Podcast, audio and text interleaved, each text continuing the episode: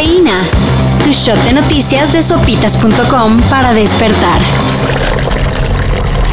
Diego Fernández de Ceballos elevó el nivel de su pleito con AMLO. Luego que el presidente no le pintara bien su cerca, Digo, lo acusara de tranzas cometidas en el 2000. y sin darle chance de aclarar el asunto en Palacio Nacional, El aguerrido panista fue hasta la FGR para realizar una denuncia de hechos. es decir, Que conste ante las autoridades que AMLO habló mal de él. y ya.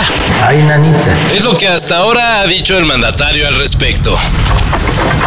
La Administración Federal de Aviación de Estados Unidos bajó a categoría 2 la seguridad aérea de México. Y de inmediato todo mundo se puso a tuitar con harta indignación. Bueno, ¿y qué representa? Pues que el gobierno no cumple con los estándares de la Organización de Aviación Civil Internacional. Así que hasta no regresar a categoría 1, No habrá nuevas rutas. es algo malo, pero que puede arreglarse en un par de meses. Como en 2010. Cuando por primera vez se bajó de categoría. Que no les cuenten.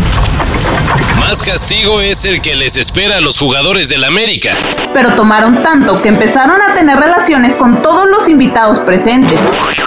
Roger Martínez, Nicolás Benedetti Leonardo Suárez, y Richard Sánchez de quienes se difundió en redes la fiestota que armaron previo al inicio de la liguilla de la Liga MX. En la fiesta hubo chicas invitadas y las imágenes no son aptas para menores. Así que sobra decir qué pasó con la sana distancia. Se podría quedar sin equipo, sin mujer y sin medio sueldo si le meten demanda por manutención.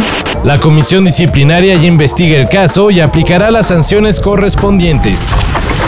Disque cartelazo el de Lola Palusa, decían. Pero llegó el Primavera Sound y dijo: A ver, chavo, ¿me das chance? Gorilas, Lord Tame Impala, The Strokes, Massive Attack, Beck, Interpol, Bauhaus Yeah Yeah Yeah, Styler The Creator. y un largo etcétera. Es lo que el Festival de Barcelona ofrecerá durante dos fines de semana, en lo que representa su espectacular regreso. Los boletos salen a la venta el primero de junio. Y el show será del 2 al 8 y del 9 al 12 del mismo mes, Ah, ah, pero eso sí, del 2022.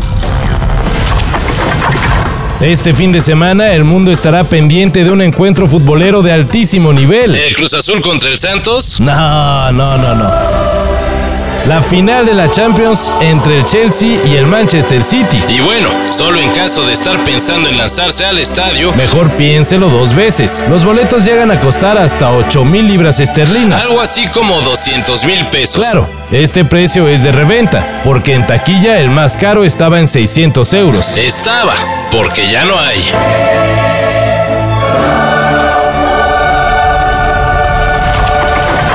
Para esto y mayor información, En sopitas.com. Cafeína. Shot de noticias de sopitas.com para despertar.